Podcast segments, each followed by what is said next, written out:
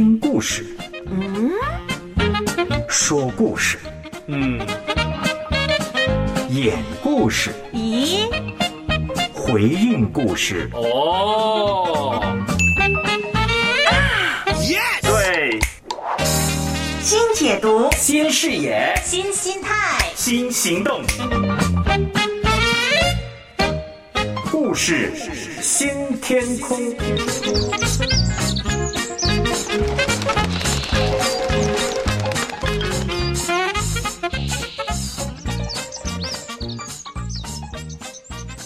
来了，我们故事新天空来了。在礼拜二的时候，我们还是丰田乐的组合，乐意老师、于新田还有小弟。这里有万凤老师，有新田老师，有乐意小妹哈。待会儿呢还会有我们的这个故事部分嘛？还有谁呀？哪一位老师呢？杨老师，杨天成老师就是一个绿植达人呐、哇，嗯你看他种植的植物，我呢，我乐意就是一个绿植杀手，什么东西到我手里都没的。我记得我年轻的时候有一个嗯阿姨，她见我种植物都死的，有一天他很高兴拿着盆栽，嗯是葱，真的就是吃的葱。他说：“哎，这个给你玩玩啊，又可以种来吃好啊。”结果不到两周，这个可怜的小绿植呢，到我手里就一命呜呼。破碎了。所以你应该种这个，你应该种这个仙人掌嘛。嗯，那你拿着不用理它也死不对去。呀、现在不用了。现在杨天成老师他自己呢，就会自动自觉的每周替我换一个可爱的植物摆在我面前，但是又不用我去照顾的。那每周这样有什么意思呢？有观赏。纯观赏吗？我跟你说，我很害怕这些东西。第一，它有水，我怕它漏出来。我最记得深刻呢，有一次去啊、一家酒店，然后进去的时候，我看见整个房间有一个最突出的东西，就是有一条金鱼在那个水里头，有哇，很自由啊。然后小杯子啊，大概在透明的玻璃杯，然后呢，我就发现惨了，整个晚上，如果我碰掉那个杯子，不就是杀掉那条金鱼吗？那我就很担心，整个晚上都睡不好。我听明白了要把它收到去一个很隐蔽的角落，因为你知道我手脚很。啊、不太灵大咧咧灵活，嗯所以呢，有些时候碰掉那个杯子，那咋办呢？整个晚上都在忧心。结果那个鱼还幸存呢。我收藏它在那个电视机后面。哎呀，他不行我啊，明很多废气啊。你们两位呢，特别是万峰老师，他是特别呢害怕跟那些活生生的生物跟他们有接触。我们不是活生生吗？呃我们也是对呀、活生生所以我不喜欢跟你接触啊。我只知道一个东西，它现在有两个字，就是离题。今天我们讲的是《以西结书》里面的两只鹰，他们都是《以西结书》中的种植者。哦，扫罗是尖的，大卫是中的，那么所罗门呢？呃，半中半尖，以撒儿子雅各呢？呃呃，先尖后中。那圣经人物就该这样看。我说他们可以那样看。圣经人物那样看。故事新天宫的朋友们，你看耶和华吩咐我写的书卷，肯定不会觉得沉闷吧？你看呐、我的书卷里面记载了耶和华吩咐我做的象征性的行动，还有他让我看见的异象，还有啊，精彩的比喻和谜语呢。哎，今天我就和你讲一个有关两只鹰和树木的谜语吧。说到这儿，大概你也猜到我是谁了。对呀、我就是以西结先知。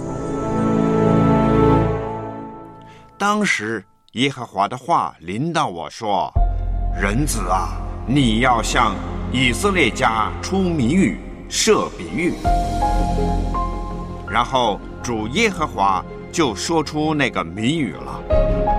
谜语是这样的：有一只大鹰，翅膀大，翎毛长，羽毛丰富，彩色缤纷。来到黎巴嫩，把香柏树的树梢取去。他啄断树顶的嫩枝，把它带到贸易之地，栽种在商人的城里。他就是那只鹰啊！又把以色列地的那种子取去，栽种在肥沃的地土、水流的旁边，好像栽种柳树一样。那些种子生长起来，成了一棵矮小而蔓延的葡萄树。树上的枝子向着那鹰，树根在它以下。这样，它就成了一棵葡萄树，生出枝子。长出嫩芽。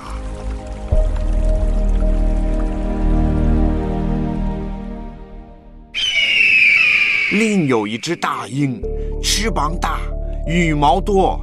这葡萄树从它栽种的苗床上，把树根向这鹰弯过去，又向这鹰长出枝子，好得它的浇灌。看来这树。已栽种在肥沃的地土、水流的旁边，可以长枝子、结果子，成为佳美的葡萄树。可是啊，主耶和华这样说：这葡萄树怎能茂盛呢？应不是要拔出它的根来，啄光它的果子，使它和它长出的一切嫩叶都枯干吗？其实。要把它连根拔起，并不需要很多人或很大的气力。看呐，葡萄树被栽种了，但它能发旺吗？东风吹袭它的时候，它不是必然枯干吗？它必在生长的苗床上枯干。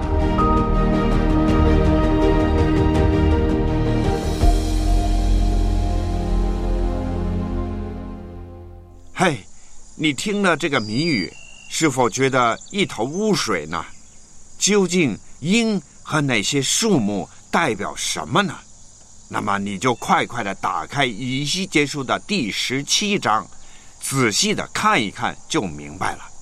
当然呐，丰田乐他们呐，稍后也会跟你解释一下的。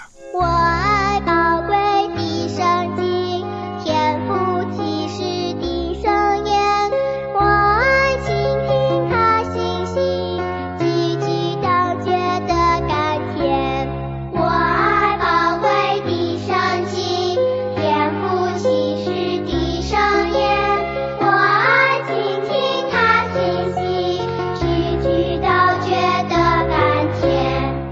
现在收听的是良友电台的节目《故事新天空》。我愿天天读圣经，尊主耶稣真理心。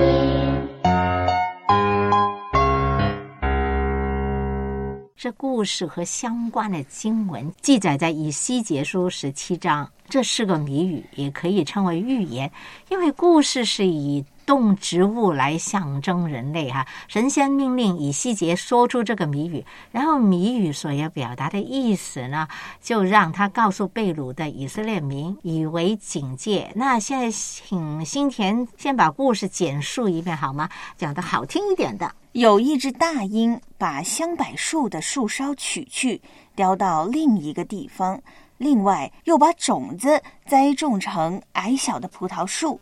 在它的荫蔽之下，后来葡萄树自己想靠近另一只大鹰，把树根向着鹰弯过去，又向着鹰长出枝子，渴望得到另一只鹰它的浇灌。但神说，这葡萄树必会被第一只鹰所拔去，被东风毁灭。谢谢你啊！我我想知道那个年代的人是不是真的听明白这个故事说啥？听明白，我读都不太明白。呃，其实这里也不是经文，刚才你读了，只是我写的一个撮要，明白？因为他们知道当时历史发生什么事情嘛，那些代表是什么？而且最重要是你发现以西结束这些谜语比喻。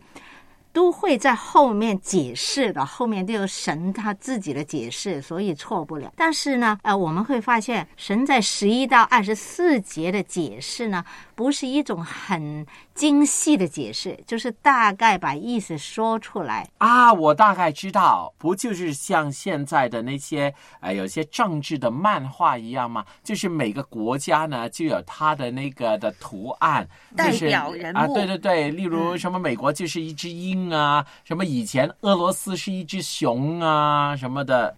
啊，我不知道当时的以西结年代的以色列民，他们听以西结的解读，会不会真的有万峰所说的感觉哈？那里面的角色代表什么呢？首先呢，就是那只大鹰，就是巴比伦第一只鹰哈，是巴比伦，我们叫鹰甲吧哈。第二只鹰是埃及，我们叫鹰蚁吧哈，给它鹰甲和鹰蚁。一号你就叫一号跟二号 大鹰一号简单一点。大鹰二号，那香柏树的树梢就象征以色列王和国中的一些贵胄。因为雅金他真的被巴比伦俘虏到别国，就像经文所说的。那那个大鹰一号啊，巴比伦是主动的把种子，呃，和合本呢翻译为枝子五节，但其实原文应该是种子哈，栽种成葡萄树。这种子和葡萄树是啥呢？应该是指末代犹大王西底家和犹大国，还有大鹰二号是较为被动的，因为葡萄树自己主动要向鹰弯过根来，要讨好大鹰二号。大英一号的硬币和管辖之下，那这葡萄树仍然是想得到大英二号的灌溉哈、那是说施底加投靠巴比伦之后，仍主动向埃及示好，因为大英二号就是埃及嘛，想借埃及的势力来抗衡巴比伦。哦，这个都是我们经常说的嘛，夹在中间的小国只能够这样做，因为它两边都是大国。对他不想投靠耶和华，但是历史上，我们都知道，埃及呢没有什么势力的发展。你看历史，埃及最大、最伟大的时候也延伸不过去。他真的不像巴比伦那么强盛，所以他大英二号是没那么强盛的。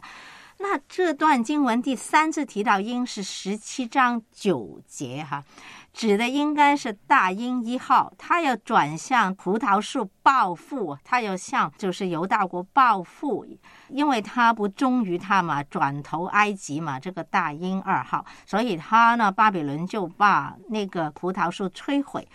呃，经文说呢，过程当中是不需要费很多人力物力的。那十一到二十四节呢，其实神就透过以西结宣告他对这个谜语的解读，大概呢有两点的解读。首先，第一点的解读就是指出犹大国哈，就是西底家哈那个葡萄树对别国。背信弃义，这是神非常愤怒的。我们就请万峰有感情的把那个十七章十一到十八节演绎一下给我们听，好不好？耶和华的话临到我说：“你要对那叛逆的民族说，你们不知道这些事是什么意思吗？你要告诉他们，看呐、巴比伦王曾到耶路撒冷来，把其中的王和众领袖掳去，带他们到巴比伦那里去。他从以色列王室后裔中选出一人，与他立约，叫他起誓。”并且把国中那些有势力的人掳去，使国衰微，不能再兴盛。唯有谨守条约，他才可以继续存在。可是这人背叛了巴比伦王，差遣使者到埃及去，要得战马和大军，他能亨通吗？行这样事的人，怎能逃脱呢？他破坏条约，怎能逃脱呢？我指着我的永生启示，他藐视了自己所起的事，背弃了与王所立的约，因此他必死在巴比伦，就是那立他做王的巴比伦王的国家。这是耶和华的宣告。敌人建造围城的高墙，筑起攻城土垒，要剪除多人的时候，法老率领大军和大队人马，还是不能帮他作战。他藐视誓言，背弃条约，他已宣誓效忠，却又行了这一切事，所以他必不能逃脱。谢谢万峰。那这里提到两个王，十二节刚才说的，其中的王和众领袖掳去，这个王就是约雅金，那些领袖就是所谓他的团队哈。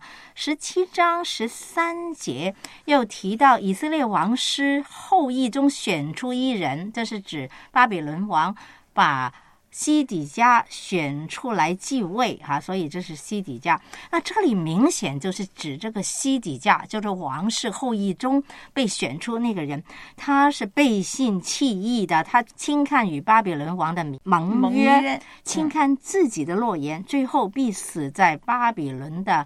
京城哈，这是这里神来预告。从这里我们可以看到，神是非常非常的不喜欢我们背信弃义，哪怕跟你立盟约的一方也是十恶不赦哈，就像、那个、敌人的一方，对对嗯对。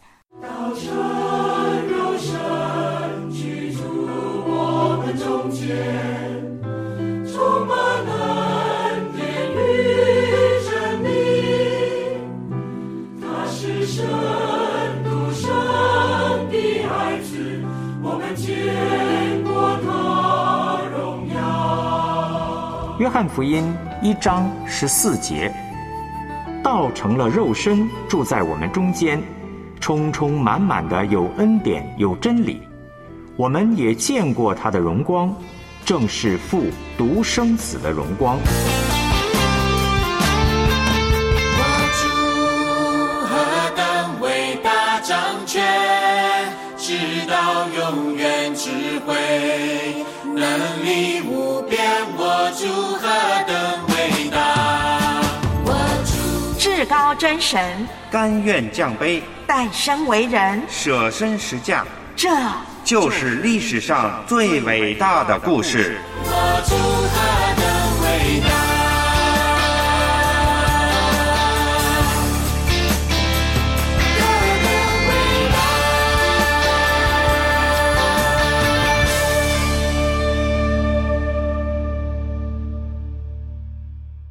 你觉得自己是神所厌弃的那种，嗯，不背信弃义的人吗？还是你觉得自己是很守承诺？不如我们互评一下，好不好？不好，本来我们每一个人类都是背信弃义的人，我们背弃了神的盟约，所以我们才需要耶稣基督的救赎。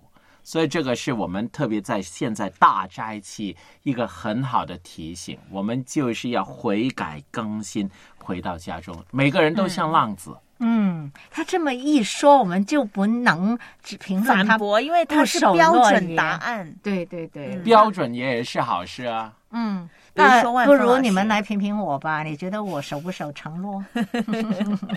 他他说不准评他嘛，那评我就你比较是有计划的人，通常有计划的人是比较守承诺的，比较自由的人呢，都是啊，看看到时怎样嗯了，然后就对于一些有计划的人呢，就觉得有没有搞错，你是不可靠的，有这样的想法。嗯，我觉得乐意老师呢，呃，在我认识的人当中，也算是一个信守承诺的人。但是谢谢真的人都是有限制的嘛。那、有时候呢，你信守这个诺言，但有可能会因为某一些原因暂时放下，或者是忘记了。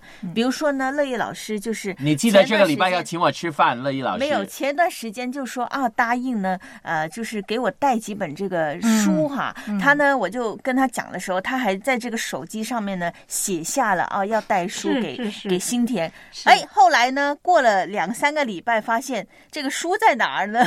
对，但是我今这一次我感谢你，就是你愿意坦诚的跟我说，然后我就想起啊，原来我忘记，然后就带回给你。所以我觉得这个信守诺言这部分啊，要看看是怎么样的情况。哎，我教你一个方嗯法，就是呢，呃，帮助别人承受你不信守诺言的方法。怎么样？经常有人叫我带书呢，这类型的东西，我说我肯定不记得的，你今天晚上再提醒我，晚上十二点给我发个信息。我试过有人提我四次，我才记得。所以我们也要接受自己的限制嘛，嗯有可能记性也不太好，也不要太信这个科技，因但是签约这回事儿，嗯你看这个西底家就是他跟犹大国就是签了一个附庸的那个约嘛，那这个也老实说不能随意背叛的，就是嗯工作的道德跟国家的存亡的问题嘛。不同的。而且第二点，我想说就是，其实原来西底家背弃与巴比伦王的盟约，在神的眼中是代表他也背弃神的，是这么严重的。为什么他会将巴比伦王联系在这个背弃神的那个角度？原来呢，有些世经学者就说，当时附庸国与宗主国立约是需要对自己国家的神起誓，除了。啊，我向巴比伦王我起誓，我会就是附庸于你哈、嗯。我是你的那个附庸国。等于说见证人的部分了，对对，就是嗯。我以我的神来起誓这样。是是。所以就觉得他其实也是背弃自己的神呐、哎、嗯。其实呢，在呃历代之下三十六章十三节呢，也真的这样说：尼布甲尼撒常使他，这个他就是西底家，指着神起誓，嗯，真所以的是这样。当他呃背弃了这个巴比伦王的这个盟约的时候呢，他也背弃了跟上帝所立的这个约。但是很矛盾，就是你作为一个政治的人物，呃，就是得有些手段嘛。你要存在在这里，你不被这个巴比伦王消灭，你也得被这埃及王消灭啊。因为埃及王也看不过眼，你多了一个这个、后面的支持者嘛。他不是，其实他是真的可以在巴比伦的印下是暂时可以，虽然是寄人篱下，但是没事的。但是你想想，是他主动找埃及的，不是埃及来招惹他。因为他想维持那个独立嘛，你想想，巴比伦远水不能救近火，埃及多近，你有这样平衡了，你就可以继续活得滋润滋润的。哎，我就觉得呢，可能这就是神最愤怒的地方。他这个背信弃义，当然是因为指着神起誓不守信，神不高兴。另外是面对巴比伦这个强敌，面对当前的局势，他没想过悔改。已经有嗯耶利米先知啊，对常常苦口婆心的告诉他，他没想过靠神。当他面对困难，被呃邻国、被别国、被巴比伦欺负的时候，还是想要去投靠呃那一些人的方法。对的哎，这个这个甲的外邦人，嗯对我有压力，我就利用那个乙的外邦人，嗯我就想到我们哈、丰田乐在现实生活当中。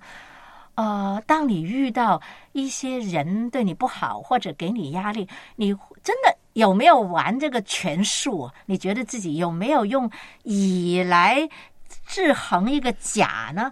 有没有这样让他们彼此争斗啊，或者是用以来牵制这个这个？从来都是需要的吗？因为我们说四两拨千斤，通常都是借一个人的力去做那好你自己做的事有没有。做过这样的事情？我经常都做这样的事情。例如呢？例如，有些时候我们在教会想达到神的工作的时候，呃，在我们的香港的那个环境里头，政府有很多资源去支持一些社会的服务，那我们也会这样，就借用他的力量去达到我们的目标，达到双赢嘛。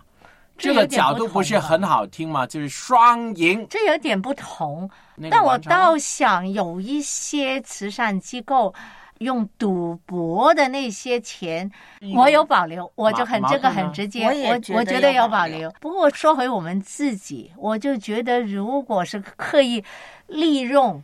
呃，刚才他说那个还是没有牵涉那个，你有意去利用一个人，或者说他的是非啊，或者是投靠。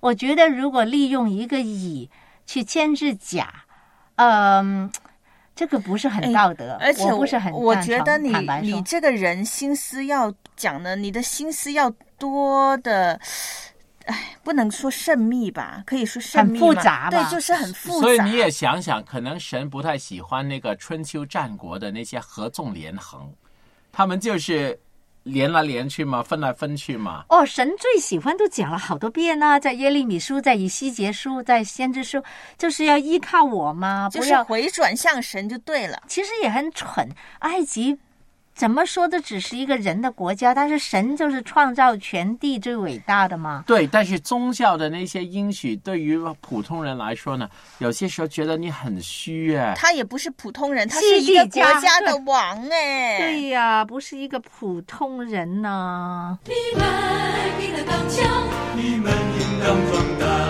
你们应当刚强，你们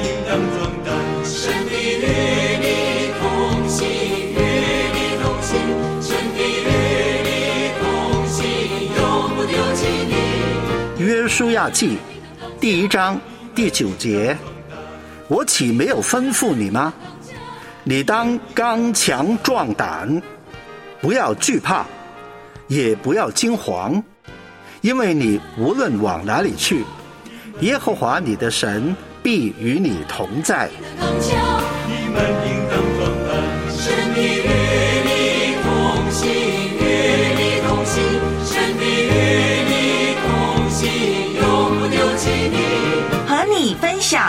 主得胜的故事。一起软弱变刚强，故事新天空与你共勉。那乐意要做一个小结，上述的经文就是十七章一到二十一节哈，就讲到，呃，神对西底家和子民非常严厉的警告和审判，对吗？你这样跟巴比伦，呃，背信弃义，投靠埃及是不对的，有很多的审判哈，也是背弃我。但是有一个尾巴，我必须简单讲一讲。就其实二十二到二十四节也为将来提供美好的一个愿景。将来神要重新建立他的子民，在宣告审判当中，我们看见很多时候神也是同时宣告一些安慰之词的。所以也请听众朋友去看一看哈，哎，以西结书十七章二十二到二十四节。对，神都是萝卜加大棒，都是骂你一顿，然后之后呢，就跟你说不用担心，未来就会好起来的。，哎但是这个也是代表神的属性嘛，他是一个公义的神，但是他同时也拥有这个慈爱跟怜悯的神啊。那是不是矛盾的神呢？他其实神就是爱，应该他的爱其中最大是爱嘛？应该他最大的特色就是爱。对其实他的公义也是由他的爱来出发的。对啊、萝卜跟大棒加起来都是爱。其实他的公益也是源自爱的。好，不知道你是怎样，等着你的回应。谢谢你和我们一起听说写演评硬故事，一起开拓心灵天空。我是乐意，我是万峰我，是新田，拜拜你成就那不可能的，在旷野中开道路，远超过我的意念，让旧事不再束缚。你成就那不可能的，在沙漠中开江河，远超过一切想象。我生命已被更新。